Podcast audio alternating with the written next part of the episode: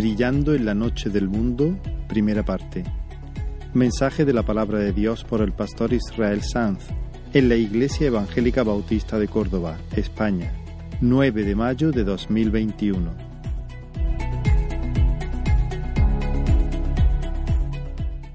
Te invito a abrir la palabra del Señor en el libro de Daniel, capítulo 1. Y al hacerlo, nos desafiamos juntos a iniciar una nueva serie basada en este libro precioso de la Escritura. Daniel capítulo 1. Y vamos a leer la palabra del Señor. Permitidme un momento una oración antes. Señor, estamos en tu presencia, delante de tu palabra santa. Y somos conscientes de que necesitamos, Señor, el, el auxilio de tu Espíritu. Danos luz, danos luz, Señor. Que en esta mañana, al, al escuchar la exposición de tus palabras, podamos oír la música del cielo y nuestro corazón responda con coherencia. En el nombre de Jesús. Amén. Dice la palabra del Señor, Daniel capítulo 1, comenzando con el versículo 1. En el año tercero del reinado de Joacín, rey de Judá, vino Nabucodonosor, rey de Babilonia, a Jerusalén y la sitió. Y el Señor entregó en sus manos a Joacín, rey de Judá, y parte de los utensilios de la casa de Dios, y los trajo a tierra de Sinar, a la casa de su Dios, y colocó los utensilios en la casa del tesoro de su Dios. Y dijo el rey a Aspenaz, jefe de, los, de sus eunucos, que trajese de los hijos de Israel, del linaje real de los príncipes, muchachos en quienes no hubiese tacha alguna, de buen parecer, enseñados en toda sabiduría, sabios en ciencia y de buen entendimiento, e idóneos para estar en el palacio del rey, y que les enseñase las letras y la lengua de los caldeos. Y le señaló el rey ración para cada día, de la provisión de la comida del rey y del vino que él bebía, y que los criase tres años, para que al fin de ellos se presentasen delante del rey. Entre estos estaban Daniel, Ananías, Misael y Azarías, de los hijos de Judá. A estos el jefe de los eunucos puso nombres. Puso a Daniel Belsasar, a Ananías Sadrach, a Misael Mesac y a Azarías Abednego. Y Daniel propuso en su corazón no contaminarse con la porción de la comida del rey ni con el vino que él bebía. Pidió, por tanto, al jefe de los eunucos que no se le obligase a contaminarse. Y puso Dios a Daniel en gracia y en buena voluntad con el jefe de los eunucos. Y dijo el jefe de los eunucos a Daniel, temo a mi señor el rey, que señaló vuestra comida y vuestra bebida, pues luego que él vea que vuestros rostros que Él vea vuestros rostros más pálidos que los de los muchachos que son semejantes a vosotros, condenaréis para con el rey mi cabeza. Entonces dijo Daniel a Melzar, que estaba puesto por el jefe de los eunucos sobre Daniel, Ananías, Misael y Azarías, te ruego que hagas la prueba con tus siervos por diez días y nos den legumbres a comer y agua a beber. Compara luego nuestros rostros con los rostros de los muchachos que comen de la ración de la comida del rey y haz después con tus siervos según veas. Consintió pues con ellos en esto y probó con ellos diez días. Y al cabo de los diez días pareció el rostro de ellos mejor y más robusto que el de los otros muchachos que comían de la porción de la comida del rey. Así pues, Melzar se llevaba la porción de la comida de ellos y el vino que habían de beber y les daba legumbres. A estos cuatro muchachos Dios les dio conocimiento e inteligencia en todas las letras y ciencias, y Daniel tuvo entendimiento en toda visión y sueños. Pasados pues los días al fin de los cuales había dicho el rey que los trajesen, el jefe de los eunucos los trajo delante de Nabucodonosor. Y el rey habló con ellos, y no fueron hallados entre todos ellos otros como Daniel, Ananías, Misael y Azarías. Así pues estuvieron delante del rey. En todo asunto de sabiduría e inteligencia que el rey les consultó, los halló diez veces mejores que todos los magos y astrólogos que, habían que había en todo su reino. Y continuó Daniel hasta el año primero del rey Ciro. Ahora quiero que imagines a estos cuatro muchachos en Babilonia. Son demasiado jóvenes para vivir lo que han vivido. Apenas les ha salido el bigotillo y la barba todavía tienen espinillas y de cuando en cuando sueltan algún gallo cuando hablan. Y su mundo ya ha dado un vuelco tremendo. Han sido arrancados de sus familias en Judá, de su tierra, de sus costumbres. Ayer eran príncipes, niños del linaje de, de, real, y hoy son extranjeros, deportados, siervos de un pueblo cuyo idioma desconocen completamente.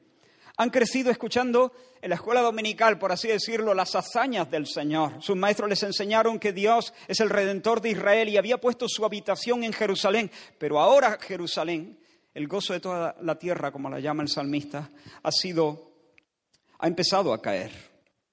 El templo ha sido saqueado. Los idólatras han entrado en la casa de Dios y se han llevado lo que han querido. Los utensilios consagrados al servicio de Dios, vasos de oro y de plata, ahora están en manos de los adoradores de Marduk. ¿Por qué? ¿Por qué? ¿Dónde estaba Dios cuando entraron en su casa? ¿Por qué? ¿Qué ha sido del Dios que humilló a Egipto? ¿Qué ha sido del Dios del que la Biblia dice que adiestra las manos de los suyos para la batalla. ¿Qué ha sido de ese Dios? Pues hermanos, Dios está donde siempre está, sentado en su trono presidiendo la historia. Dios estaba en esa hora fortaleciendo a Nabucodonosor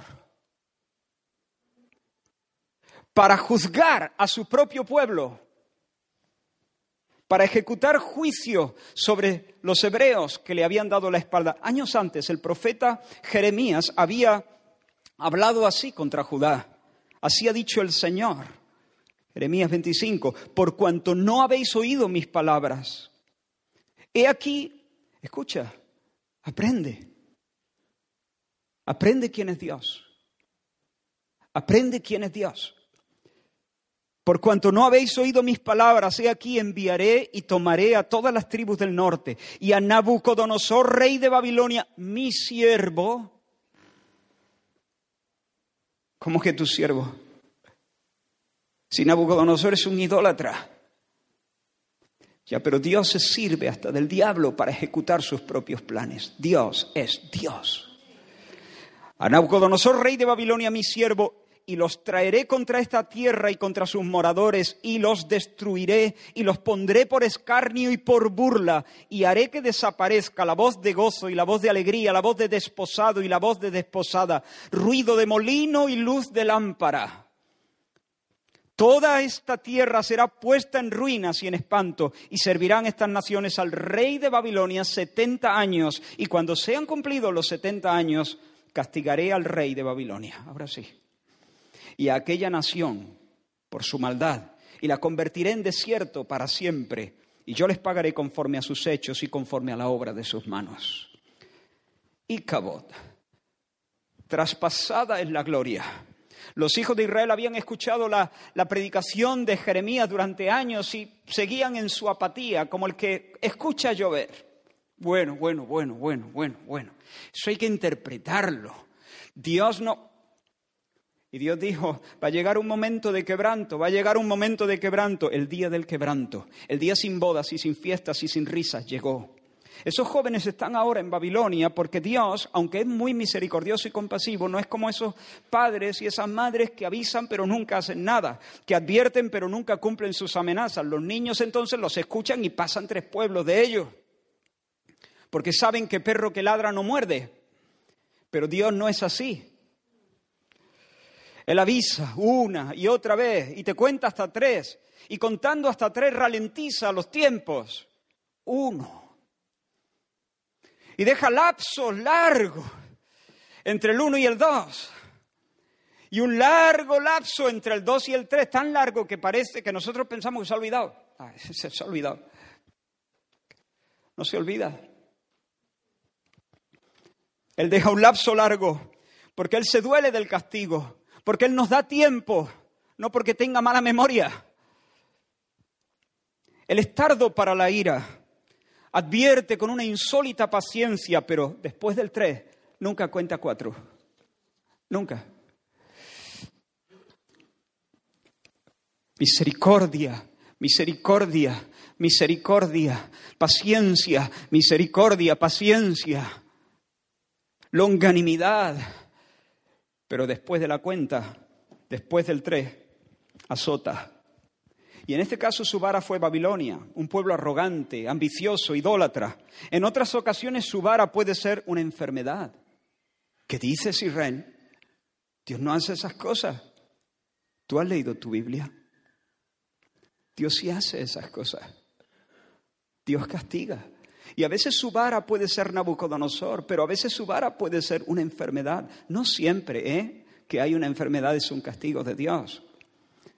Pero a veces sí. O una privación de una bendición, o privación de honores, o una guerra, o una pandemia, o una quiebra económica. Dios castiga, Dios castiga a hombres, Dios castiga a naciones, claro que sí. Se duele del castigo, nunca castiga con placer, nunca lo hace con placer. Y por eso no hablamos nosotros con placer de estas cosas. Pero nadie se burla de Dios. Todo lo que el hombre sembrare, dice la palabra del Señor, eso también segará. Y cuando Dios descarga su juicio sobre una nación, los justos también sufren. No sé si alguien puede cerrarme esta puerta que hay aquí. Bueno, ya, ya, ya voy yo, ya voy yo. Perdóname. ¿eh?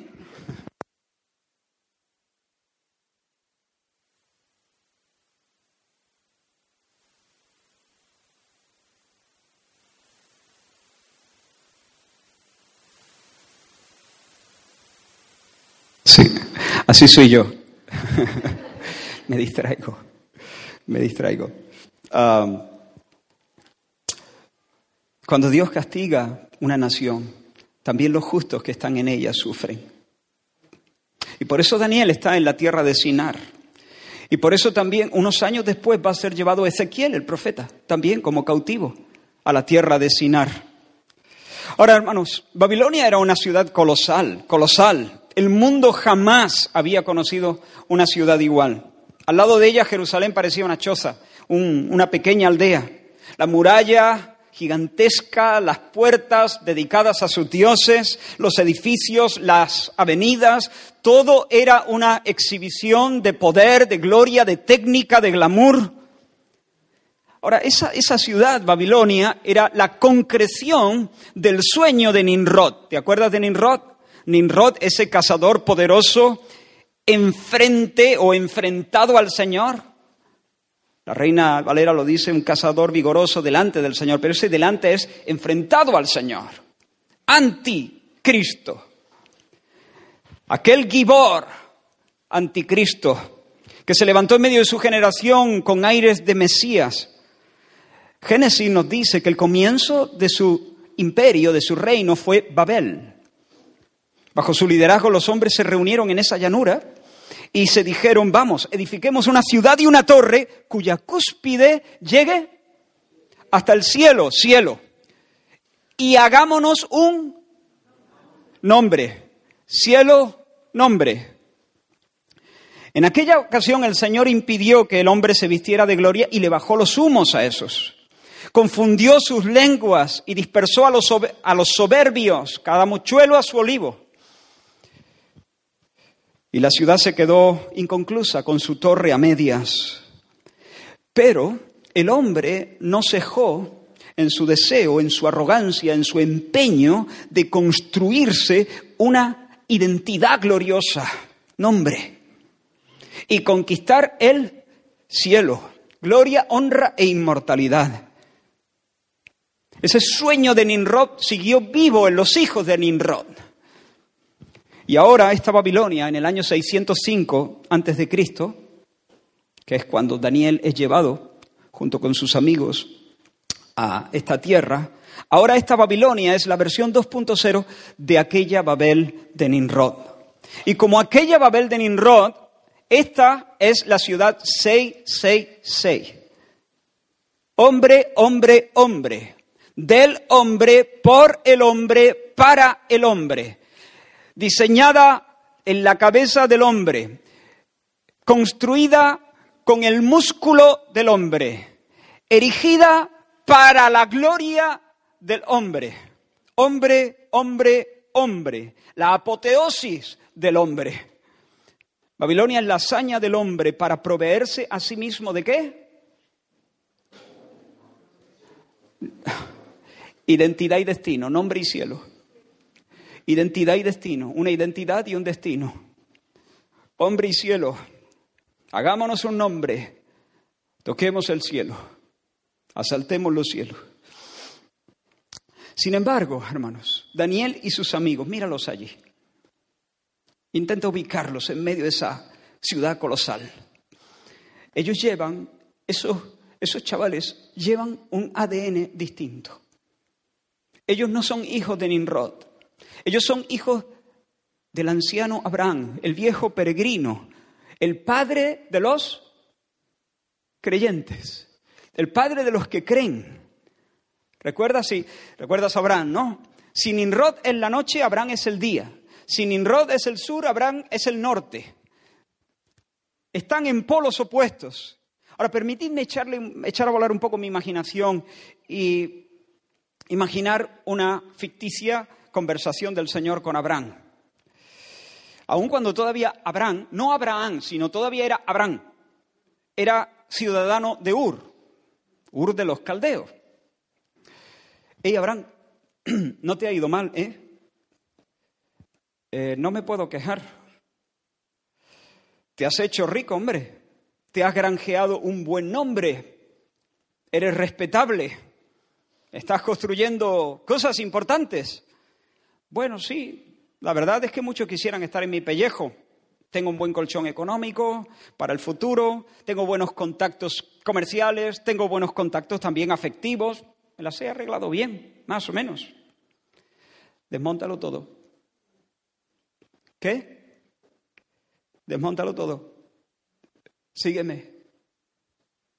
Vete de tu tierra esto ya no es ficticio, esto fue lo que le dijo Dios. Vete de tu tierra, abandona tu familia, vete de la casa de tu padre, vente a una tierra que no conoces, te la mostraré. Haré de ti una nación grande y te bendeciré. Escucha ahora. Y engrandeceré tu nombre. Engrandeceré tu nombre y serás bendición. Bendeciré a los que te bendijeren, maldeciré a los que te maldijeren y serán benditas en ti todas las familias de la tierra. Abraham, sígueme. Deja de labrarte tu futuro, deja de construir tu propio nombre, desiste de querer alcanzar el éxito. Deja que yo defina esas cosas. Deja que yo defina tu identidad. Yo engrandeceré tu nombre. Deja que yo defina qué es el éxito.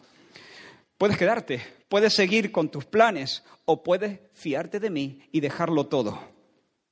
Si lo hace, yo diré quién has de ser. Si lo hace, yo diré cuál será tu destino. Escoge tu ciudad o la mía. Lo que tú puedes conquistar o lo que yo quiero regalar. Tu nombre enaltecido o el nombre nuevo que yo te daré, el que yo quiera.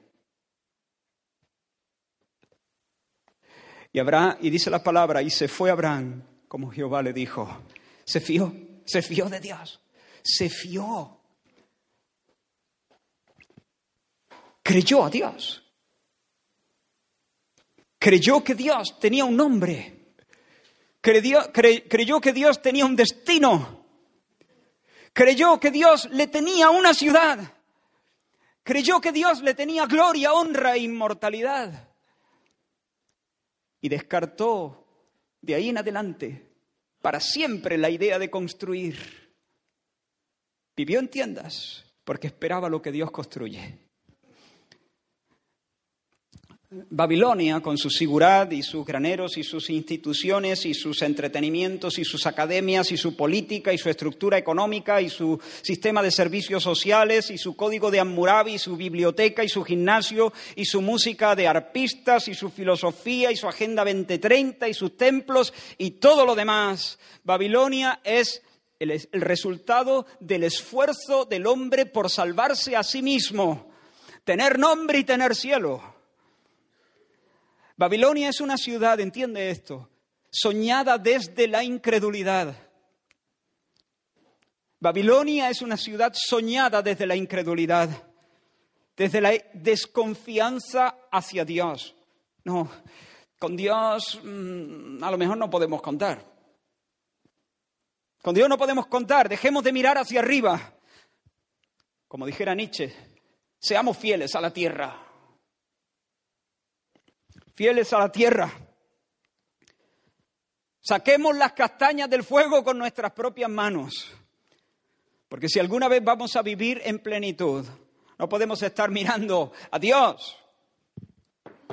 Tendremos que construir nuestra ciudad, la ciudad de nuestros sueños. Y supongo que aunque esta Babilonia estaba llena de, templos y de ídolos, el Imagine de John Lennon hubiera sido un himno lema eh, en esta ciudad. ¿Conoces esa canción? No te has perdido mucho. Dice, imagina que no hay paraíso. Es fácil si lo intenta. No hay infierno debajo nuestro, arriba nuestro, solo cielo. Imagina a toda la gente viviendo el presente. Imagina que no hay países, nada por lo cual matar o morir, y tampoco ninguna religión. Imagina a toda la gente viviendo la vida en paz. Quizá digas, soy un soñador, pero no soy el único. Espero que algún día te unas a nosotros y el mundo sea, uno solo. Ah, y así sigue. Hay esperanza. Podemos escuchar, hay, algo en, en las palabras de Lennon que es algo serio, es algo importante. Pero la propuesta de Lennon la propuesta es lo que falla. Hay aspiraciones de su corazón. Que no haya guerra, que seamos uno. Pero la propuesta, hey, vivamos el presente, olvídate de Dios, olvídate del infierno y del cielo, olvídate de las promesas del mañana, olvídate de vivir como un prisionero de esperanza, olvídate de viajar a una ciudad futura, presente, hagamos nuestra ciudad. Pero hermanos, Daniel, Ananías, Misael y Azarías son hijos de fe. No se imaginan que no hay cielo. Porque como su padre Abraham esperan una ciudad que tiene fundamentos. Dios es el que les da nombre a ellos y el que les asigna identidad y el que les asigna destino. Ahora imagina a esos jóvenes entrando por la puerta de Istar, de cara al templo de Nabu, y de cara al imponente Sigurat de Temenanqui, una construcción que algunos han dicho que alcanzaba unos 100 metros, el, rascacielos más imponente hasta ese momento. Imagínatelo allí, a los, a los cuatro, delante de, de, Es el choque de dos mundos, dos visiones irreconciliables, porque Babilonia, Babilonia es salvación por obras. Babilonia es autorredención, pero estos esperan en Dios. Y dicen de Dios, como dijo el salmista, Él nos elegirá nuestras heredades. Es un salmo. Él nos elegirá nuestras heredades. Hermanos, hay dos tipos de personas, los que se fían de Dios y los que no terminan de hacerlo. Durante la travesía en el desierto, por ejemplo, el Señor proveyó a su pueblo Israel pan, pan, pan del cielo. De manera sobrenatural, Él hacía llover maná, un pan que caía, que llovía como escarcha, junto con el rocío de la noche y aparecía rodeando el campamento por las mañanas. El pueblo tenía que madrugar para recogerlo antes de que el sol calentara. Y el Señor mandó que cada quien recogiese la porción, la ración diaria y no más. No podían guardarlo en la despensa para el día siguiente. Sin embargo, algunos no hicieron caso de las instrucciones del Señor y recogieron más maná. Yo supongo que, entre otras cosas, estarían pensando, ¿y si mañana? ¿Y si no llueve? ¿Y si, y, si mañana no hay maná? ¿Y si Dios se olvida? ¿Y si Dios cambia de parecer? ¿Y si esto es una casualidad y ni siquiera debo mencionar a Dios? Vamos a, a guardar un poco. ¿Y qué pasó con ese maná? Crió gusano. Crió gusano. Y hermanos, creo que a veces en la vida de muchos los estudios crían gusanos, los títulos académicos crían gusanos, el dinero se agusana, el matrimonio de algunos se agusana. ¿Y sabes por qué? Porque estudiaron y acumularon riqueza y se casaron para hacerse en sus fuerzas un nombre y alcanzar un cielo. Identidad y destino basadas en el matrimonio, identidad y destino basada en los estudios, en, en, el éxito profesional, identidad y destino basada en cosas. Y cuando esas cosas no son un medio para servir al Señor, sino el fundamento de la identidad y la esperanza para tener un destino, se aguzana, porque no viene, viene de un corazón incrédulo. ¿Recuerdas a Jacob? En el vientre de su madre competía con su hermano mellizo Esaú. Jacob nació agarrado del talón de Esaú, como queriendo adelantarlo en el parto para obtener la bendición de la primogenitura. Esa fue la interpretación divina a aquel parto complicado. Imagínatelo en el vientre, haciendo una carrera por salir primero. Si Jacob supiera, oh hermano, si Jacob supiera que Dios, antes de decir sea la luz, en las entrañas de la eternidad pasada, lo había escogido a él para ser el padre del Mesías. Si Jacob supiera que Dios, por gracia, ya le había bendecido entendería que no tiene que pegarse con su hermano, sino confiar en Dios. No tiene que construir una ciudad, sino seguir al Dios que le llama. No tiene que hacerse un nombre, Dios ya le ha escogido uno. Hermanos, los hijos de Babel combaten agarrándose los talones unos a otros y guardan maná para mañana, pero los creyentes, los creyentes esperan en el Señor. Y los que esperan en el Señor no serán avergonzados. Y los que esperan en el Señor tendrán nuevas fuerzas. Y esa fe con la que esperan en el Señor es su victoria. Esa es la fe que ha vencido al mundo, eh, la victoria que ha vencido al mundo, nuestra fe. Y esa esperanza no, no defrauda, hermanos. Dice el Apocalipsis capítulo 2, al que venciere, al que guardare la fe, daré a comer del maná escondido y le daré una piedrecita blanca y en la piedrecita escrito un nombre nuevo, el cual ninguno conoce sino aquel que lo recibe. Maná, un nombre, un lugar, como hemos leído también, un lugar delante del Cordero. Ahora, hermanos, Daniel y sus amigos en Judá pasaron, ganaron un casting que seguramente no querían ganar. Hubieran preferido permanecer en allí. Eh, Nabucodonosor dio órdenes a Aspenaz de buscar a los más capacitados, a los más eh, idóneos para estar en el palacio, para estar en la corte.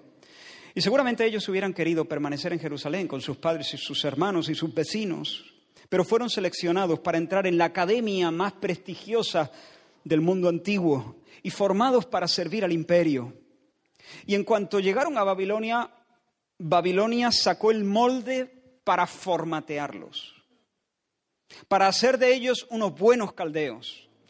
La maquinaria del mundo anticristo activó todas las palancas para reprogramar sus almas. Y Babilonia en esta empresa era un rodillo era un rodillo.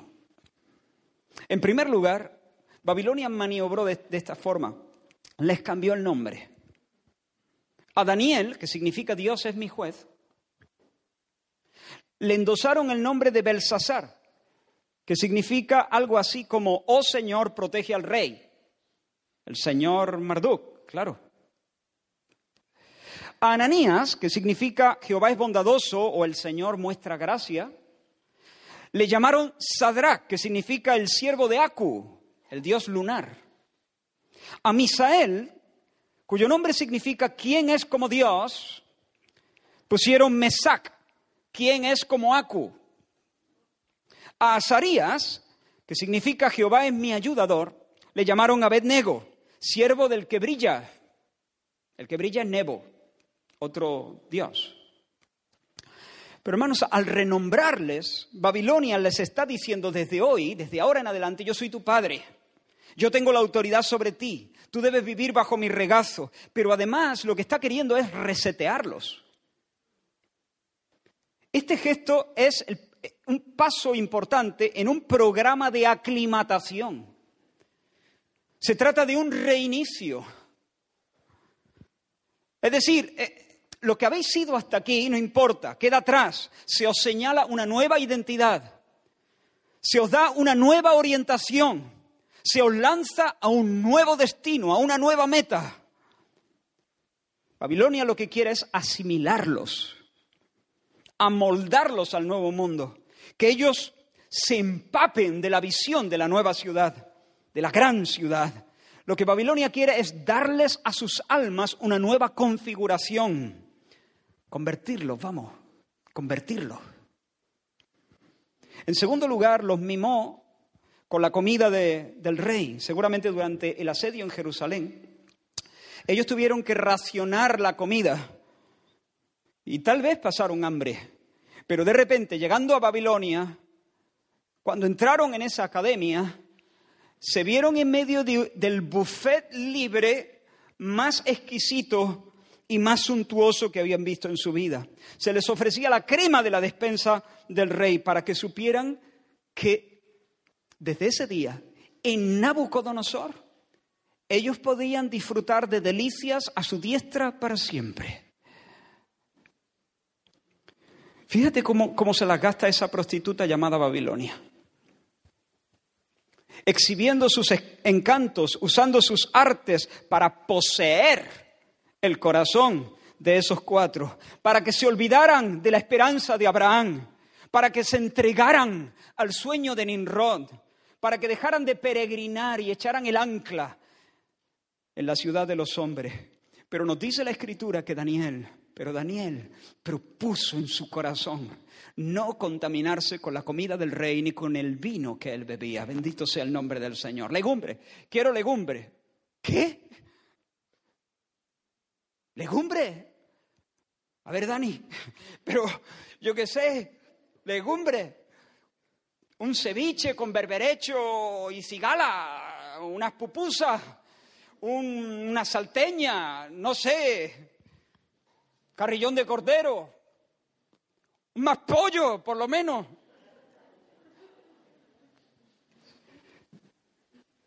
Legumbre. ¿Por qué, muchachos? No querían contaminarse. No querían contaminarse. No querían ensuciar sus almas. Ahora, tal vez no querían asumir el riesgo de comer algunos alimentos como el cerdo o como los mariscos que estaban prohibidos en la ley de Moisés. Esta puede ser una de las razones principales. Pero creo que hay algo más. ¿Por qué? Porque tampoco quisieron tomar del vino. ¿Qué le pasa al vino? La ley de Moisés no prohíbe el vino. Entonces, algunos han pensado, bueno, quizá ellos estaban evitando comer comidas que habían sido sacrificadas a los dioses. Sí, tiene mucho sentido. Pero mi pregunta sería, es que las legumbres y el grano no eran sacrificados también a, las, a los dioses. Así que yo me decanto por pensar que hay una combinación de dos factores. Por una parte, ellos estaban queriendo evitar alimentos como el cerdo que estaban prohibidos en la ley de Moisés. Pero además, además, querían marcar terreno, cambiarse de acera, desmarcarse de los guiños de esa prostituta. Preferían, por lo menos durante un tiempo, una dieta sencilla, frugal, una, dieta de peregrino, como la de los campamentos antiguos. Una dieta de peregrino. Tal vez resonaban en, en sus mentes las palabras del rey David en el Salmo 141, que seguro conocían. No dejes que se incline mi corazón a cosa mala, a hacer obras impías con los que hacen iniquidad, y no coma yo de sus deleites que no se me pegue lo de ellos y no coma yo de sus deleites. Vale, voy a estudiar las artes caldeas, voy a estudiar la ciencia, voy a estudiar las letras de Babilonia, voy a aplicar mi corazón al estudio con diligencia, pero no quiero darle una oportunidad a que la lujuria abra una brecha en mi corazón. No quiero que Babilonia me tome preso por el estómago, porque no quiero olvidarme de Jerusalén. No quiero que llegue el día en que deje de esperar porque Babilonia esté colmando mis aspiraciones. No quiero. No quiero dejar de tener hambre de cielo. No quiero enamorarme de la tierra.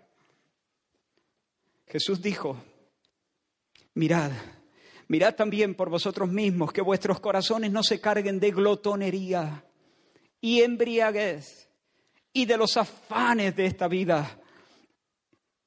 No te enredes y venga de repente sobre vosotros aquel día. Supongo, hermanos, que Satanás intentó razonar con, con él. Ey, Belsasar, porque Satanás seguro le decía a Belsasar, Ey, Belsasar, escucha, nadie te ve. En Babilonia no hay templo, ni sacerdote, ni rabino, ni escriba, ni profeta, ni tus padres, ni tus vecinos. No tienes que seguir con esto. Nadie, nadie te ve.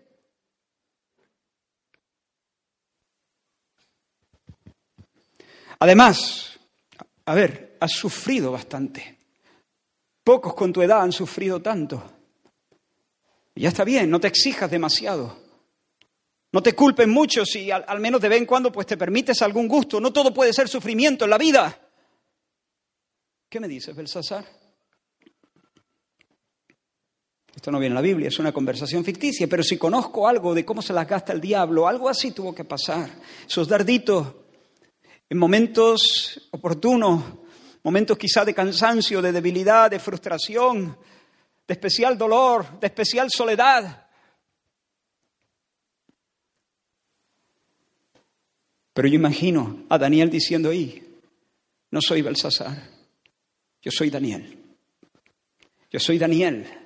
Dios es mi juez.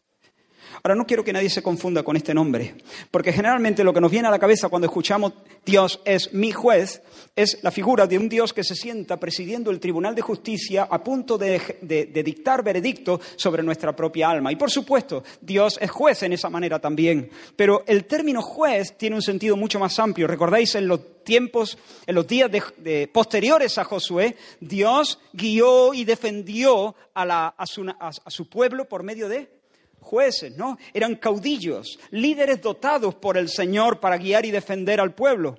Así que ese es el sentido del término Dios es mi juez. Eh, decir Dios es mi juez es como decir Dios es mi capitán.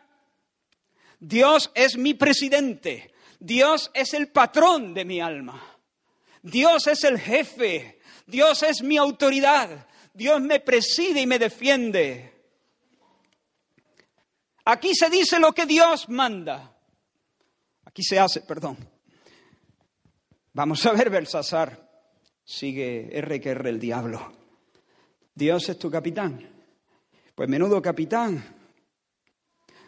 Escucha, tu Dios ha sido destronado. Sí, es verdad, peleó, peleó en el ring con los dioses egipcios y los venció, lo admito. Admito que venció a los dioses egipcios. ¿Y qué pasó? ¿Cómo salió Israel de Egipto? Llevándose el oro, ¿no? Llevándose el oro.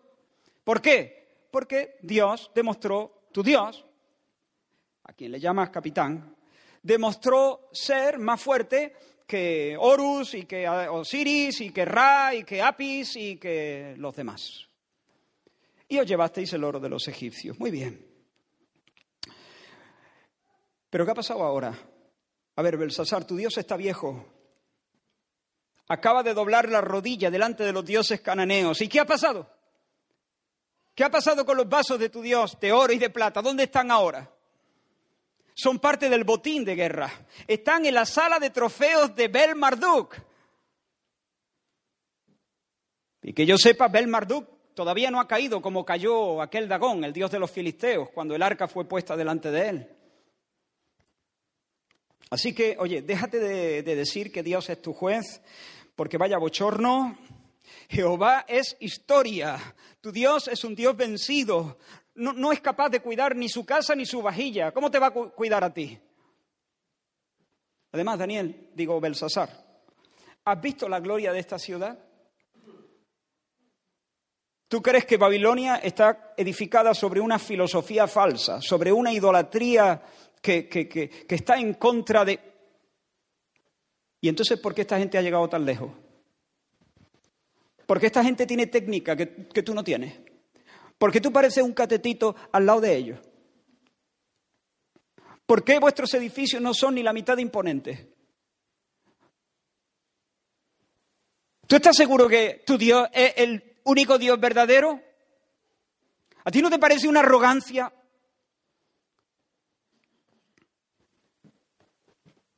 ¿Qué me dices, Belsasar? ¿Vas a comer o no la comida del rey? No, no querrás ser el tonto de las lentejas toda tu vida aquí en Babilonia. Y yo me imagino de nuevo a Daniel diciendo, mi nombre es Daniel. Hermanos, en nuestra Europa, en nuestra España y en nuestra Europa, pareciera que, que los grandes días del cristianismo han quedado atrás, que la fe es como un pábilo que humea, como una, como una hoguera casi extinta. Muchas de las grandes personalidades del mundo de la ciencia, del mundo de las artes, de la política, blasfeman contra Dios. Manosean las cosas santas de Dios como los babilonios manosearon los vasos de oro y de plata del templo del Señor. Y no solo eso, blasfeman y prosperan. El nombre de Dios hoy en día es ridiculizado en las aulas de las universidades más prestigiosas del mundo por personas que son geniales en sus campos, por personas que realizan importantes aportes a la civilización, por intelectos a los que descomunales. Y pareciera que Dios admite su derrota. Y pareciera que llamarnos Daniel en medio de esta Babilonia tan colosal es un bochorno. Identificarte, Dios es mi capitán. ¿Qué Dios, amigo? ¿Ese cuya vajilla está en el templo de Marduk? Mejor que te cambie el nombre. Mejor que no pronuncies la palabra Jesucristo en el aula.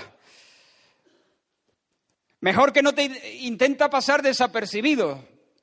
Está bien, si quieres llamarte Daniel, está bien, pero no lo digas muy alto. Búscate un mote, yo qué sé. Que te llamen por tu apellido. Porque mencionar a, Jesucristo te vas a, te vas a cerrar muchas puertas. Vas a quedar como el tonto del bote.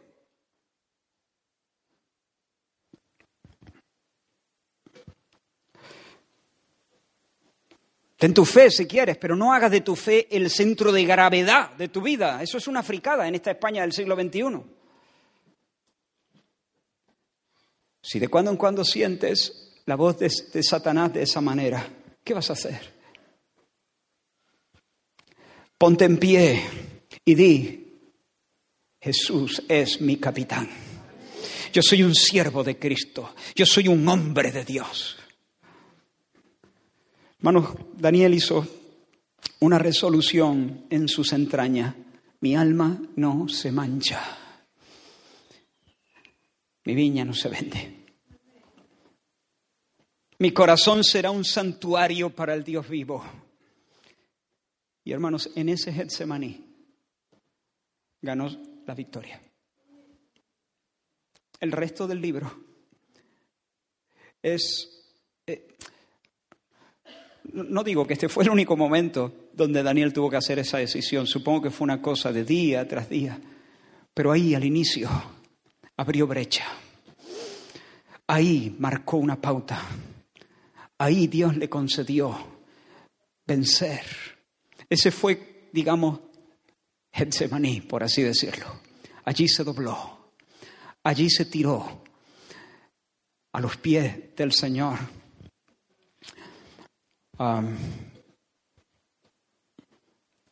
mira lo que dice el apóstol Pedro en su primera carta. ¿Quién es aquel que os podrá hacer daño si vosotros seguís el bien? Mas también si alguna cosa padecéis por causa de la justicia, bienaventurados sois.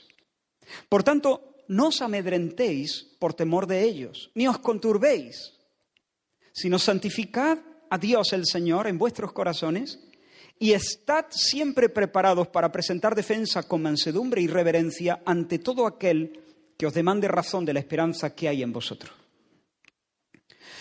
Dos exhortaciones. No tengas miedo, no te conturbes, no te inquietes, no tengas miedo ni te inquietes. Por otra parte, estate siempre preparado para dar testimonio. Pero ¿cómo, hermanos? ¿Cómo? ¿Cómo no tener miedo en situaciones como esta? ¿Cómo no temer y cómo estar siempre a punto? La clave la encontramos en la frase que se encuentra en medio de esas dos exhortaciones. No tengáis miedo, no os amedrentéis, sino santificad a Dios el Señor en vuestros corazones. Ahí está la clave. La batalla se gana no delante de la gente, la batalla se gana en lo íntimo, en el secreto, en zapatillas de paño, a solas, cuando nadie te ve. Allí, allí, allí es donde tu corazón se pronuncia tocante a Dios. Allí es donde tu corazón se decanta con respecto a Dios. Lo que Pedro está diciendo es que en el secreto, en el centro de tu pecho, dale a Dios el lugar que le corresponde. El lugar que Él merece, allí en tu corazón. Santifícalo en tu corazón. Antes de hablar de Él con tu vecino, antes, antes. Porque si no lo haces antes, cuando hables con tu vecino, vas a tener miedo o, o te vas a deslizar. Pero cuando estás solo, cuando nadie te ve, santifica a Dios en tu corazón. Quítate el sombrero delante de Él. Ponte la mano en la boca y calla de puro respeto y asombro delante de su majestad. Sé consciente de la superioridad de Dios. Entronízalo allí. Conságrale tu canto, tu fuerza, tu dinero, tus días, tu coche, tu todo. Mira a tu esposa y dile te quiero. Besa a tus hijos con amor profundo y limpio. Goza de la vida. Pero cuando mires a Dios, y le nombres, oh, cuando nombres a Dios, nómbrale con singularidad. Él no es uno más, Él está muy por encima. Exáltalo, exáltalo, exáltalo, ponlo arriba, ponlo arriba, ponlo arriba de la mujer, de los hijos, de la profesión, de la salud, de la vida, de la muerte. Ponlo arriba, arriba. Santifica a Dios en tu corazón. Cuando estés solo, en el centro de tus pensamientos, en tus, en, tus meditaciones, en tus afectos. Ponlo, súbelo arriba, entronízalo allí, exáltalo, toma la gran decisión. Dile, exaltado sea sobre los cielos, oh Dios, y sobre toda la tierra sea enaltecida tu gloria. Exaltado sea sobre mi pecho, oh Dios, sobre mis afectos, sobre mis compromisos, sobre mis amistades, sobre mis apetitos, Exaltado sea Dios. Grandes y maravillosas son tus obras, Señor Dios Todopoderoso. Justos y verdaderos son tus caminos, Rey de los santos. ¿Quién no te temerá, oh Señor? Allí mientras estás viendo tu, tu tele con las zapatillas de cuadros de paño. Bueno, ya ahora no. ¿Quién no te temerá, Señor? Allí a sola, en medio de la cotidianidad si lo haces ahí, como parte de tu vida, entonces cuando estés delante de Nabucodonosor, o Aspenaz, o Melzar, o el diablo, podrás estar de pie, estar firme en el día malo. ¿Quién no te temerá, oh Señor, y glorificará tu nombre? Escucha esta frase, pues solo tú eres santo. Solo tú. Solo tú, eso es, eso es, eso es santificar a Dios como el Señor en tu corazón. Entronízalo como el capitán, como el único, Él solo, supremo sobre todas las cosas, pues solo tú, pues solo tú eres santo, por lo cual todas las naciones vendrán y se postrarán y, y te adorarán, perdón. Que en tu mente, que en tu corazón Cristo sea encumbrado como Señor y amado sin comparación. Allí, en esa colina, es donde se libran las batallas y se ganan. Una vez que eso está claro, hermano, Comer legumbres no es tan difícil. Pero si esa realidad se desdibuja, cada almuerzo va a ser una batalla, cada almuerzo va a ser una, cruz. Y yo imagino a, a Daniel orando.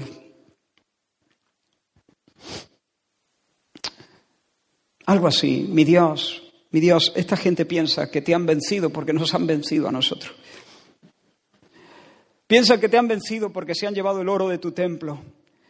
Pero yo sé, Señor, que como dijiste por boca de tu profeta Isaías, el cielo es tu trono y la tierra es el estrado de tus pies. Yo he decidido seguirte a ti. No quiero ensuciar mi alma, quiero entregártela limpia, entera para ti.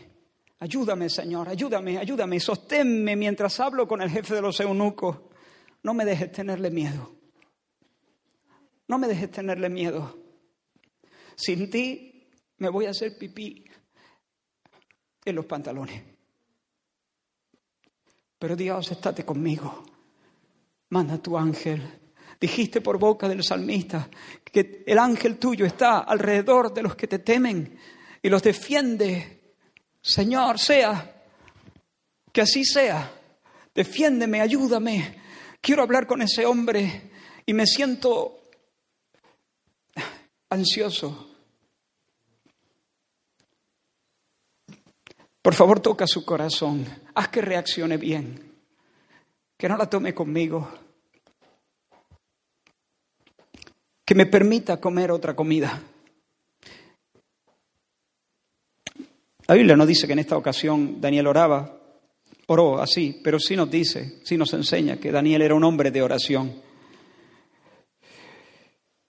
Y luego, ¿qué hizo? Pues habló con Aspenaz. Y Dios le dio a este hombre un corazón sensible hacia, hacia Daniel. Daniel le cayó bien, lo miró con buenos ojos. Y aunque la Biblia no lo dice expresamente, yo creo que entre otras cosas, Aspenaz miró con buenos ojos a Daniel en primer lugar, porque Dios dispuso su corazón de esa manera, pero también entiendo que porque Daniel no era un díscolo, no era una cabra loca en la academia. Daniel era trabajador, era cumplidor, era respetuoso.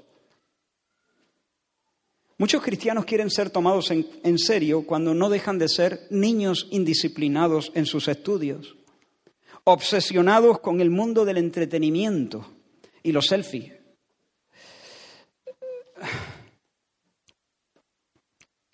Pero Daniel se aplicó, era serio. Pero aún así, aunque Dios había hecho, dice la Escritura, aunque Dios había hecho que Daniel se ganara el afecto y la simpatía del jefe de los oficiales, estoy leyendo eh, el texto, pero en la versión, la nueva versión internacional, este, Aspenaz, se vio obligado a responderle a Daniel así, tengo miedo de mi señor el rey pues fue él quien te asignó la comida y el vino. Si el rey llega a verte más flaco y demacrado que a los jóvenes de tu edad, que a los otros jóvenes de tu edad, por culpa tuya me cortará la cabeza.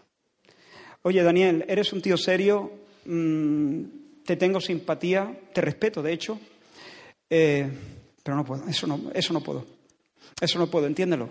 Si, si yo te presento delante de Nabucodonosor llegada la hora y tú estás demacrado, si no luces como tus compañeros de academia y obviamente no vas a lucir como los otros que están comiendo la mejor comida del mundo y tú vas a comer pues legumbres, me la juego, ¿me entiendes? No, es, no tengo nada en contra de ti, pero es que me estoy jugando el puesto, me estoy jugando no solo el puesto, me estoy jugando la cabeza, no puedo hacerlo así.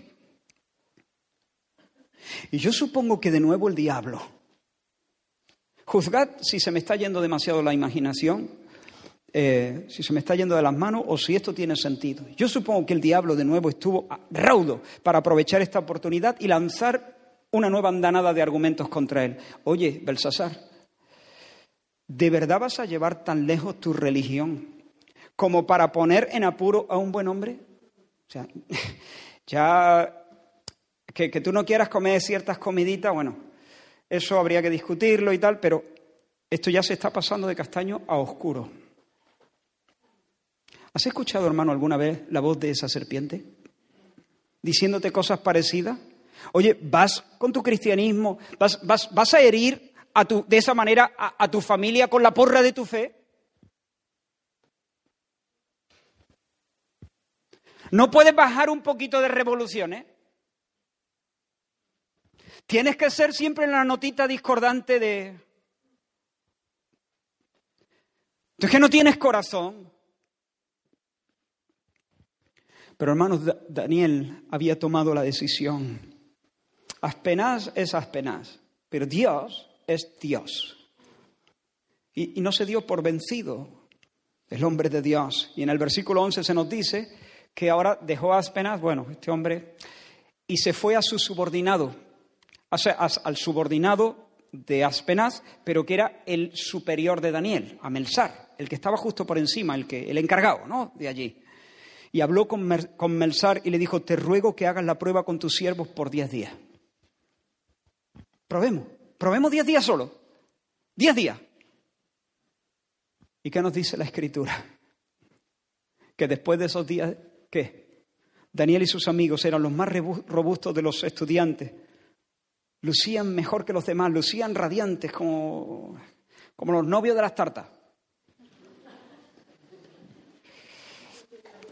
Ahora, moraleja, moraleja no, aplicación, perdón.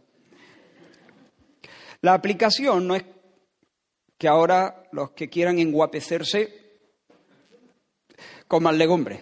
Ah, mira, yo no sabía eso.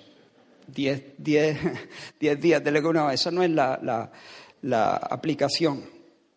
Aplicación es confía en el Señor. Confía en el Señor. No eran las legumbres. Posiblemente ni siquiera la dieta era mejor. Pero Dios honró la fe de ellos. Confiaron en el Señor y Dios nunca, nunca, nunca, nunca, nunca, nunca, nunca deja en la estacada a uno de los suyos.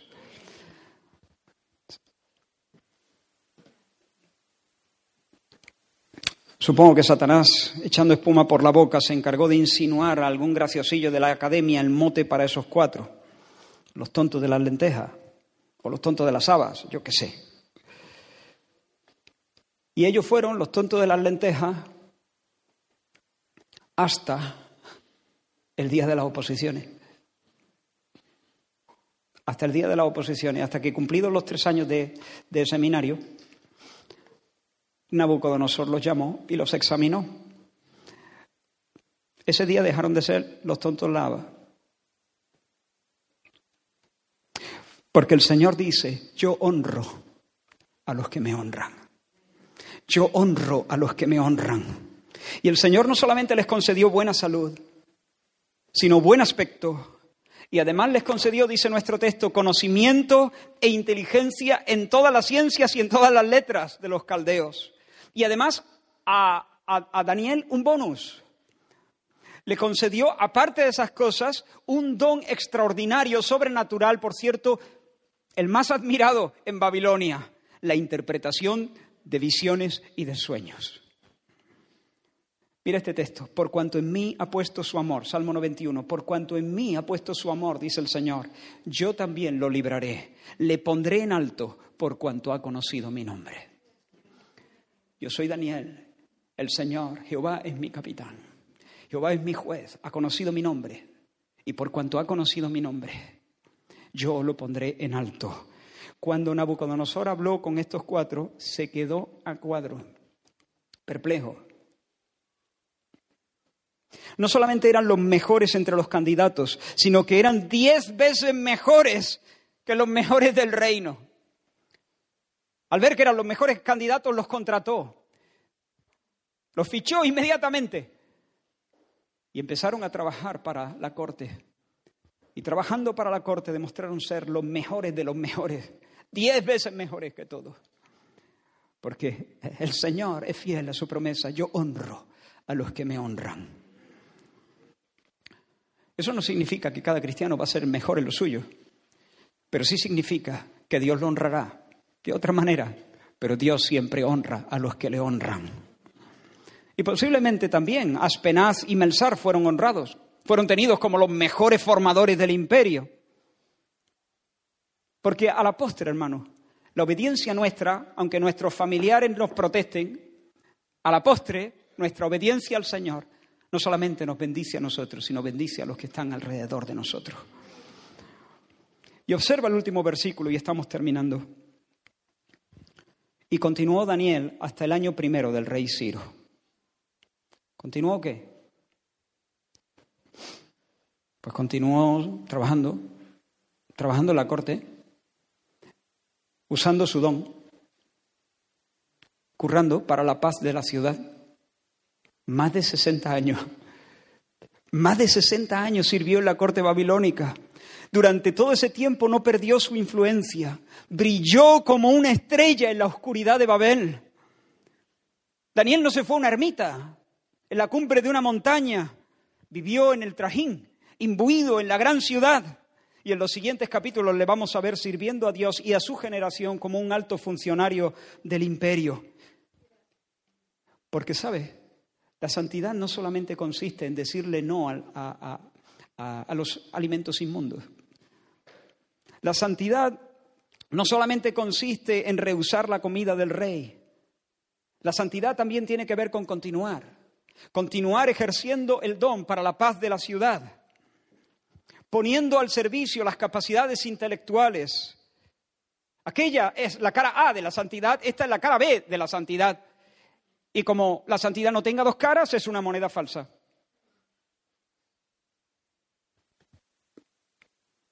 Santidad no es solamente decir me voy a guardar de todo lo que sea malo. Santidad es entregarse a hacer la voluntad de Dios en el tiempo de Dios, en medio de la generación donde Dios me, ha puesto, echando mano de los recursos, de los dones, de los talentos que el Señor me ha dado. Termino, eres un hijo de Abraham en la ciudad de Nimrod. Eres un hijo de Abraham en la ciudad de Nimrod tienes otro ADN, que no te, que no te conviertan. Conviértanse ellos a ti, pero tú no te conviertas a ellos. Tú tienes otro ADN, otro enfoque, otra fuente. No vivas en tu fuerza, no quieras construirte nombre y cielo. Él te, te ha elegido tus heredades. Él te ha elegido tus heredades. Mantén tu alma limpia y consagrada desecha avaricias, desecha codicias necias y dañinas, desecha pornografía, desecha eh, situaciones donde te comprometes, eh, donde te, sí, donde, donde te expones a tentaciones que, que te están minando, que te están comiendo el ánimo.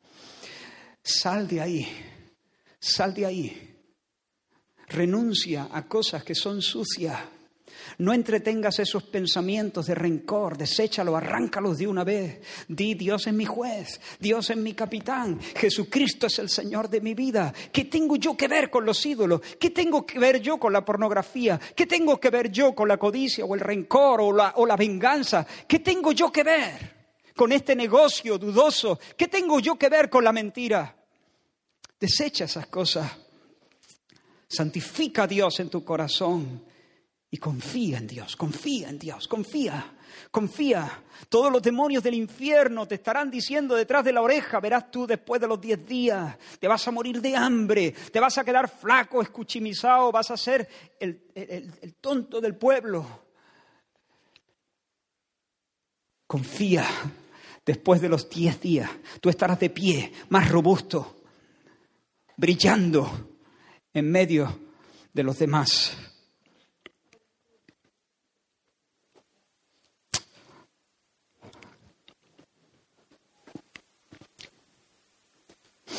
Vamos a terminar orando y no sé si podemos cantar algún, quizá la canción que terminamos eh, cantando el, tiempo, con, o tienes otra. Esa o he decidido seguir a Cristo.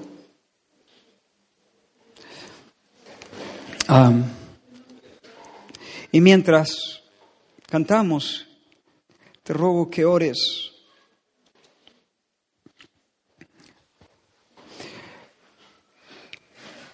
Y si de alguna manera sientes que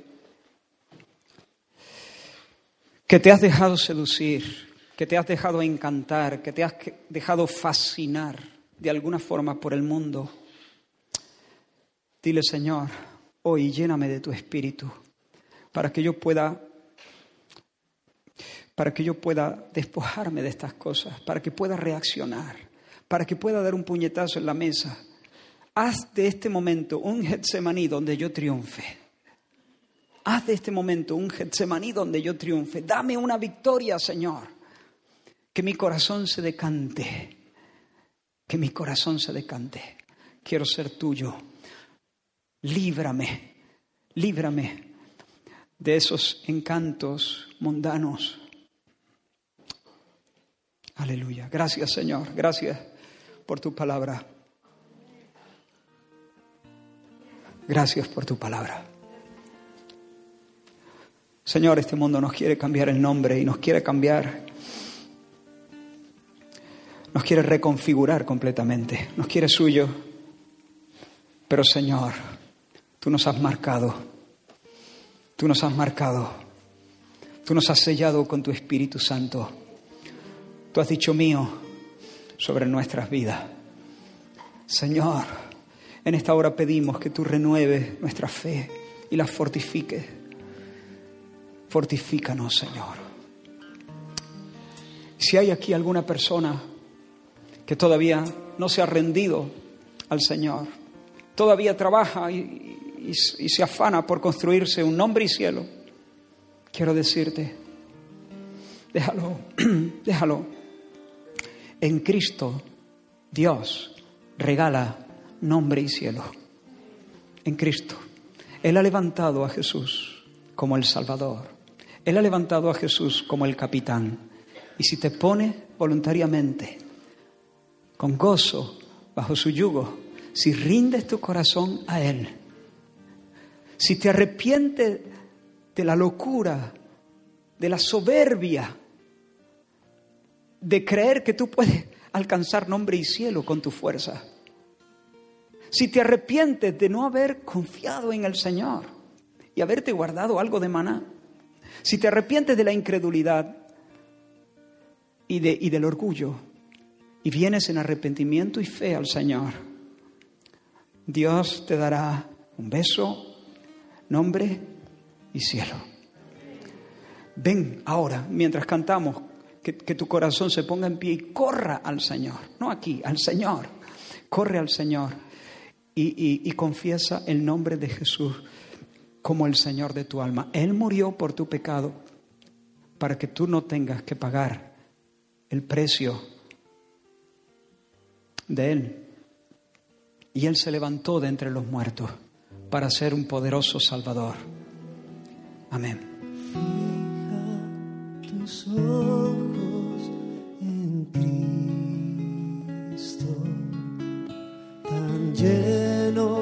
de gracia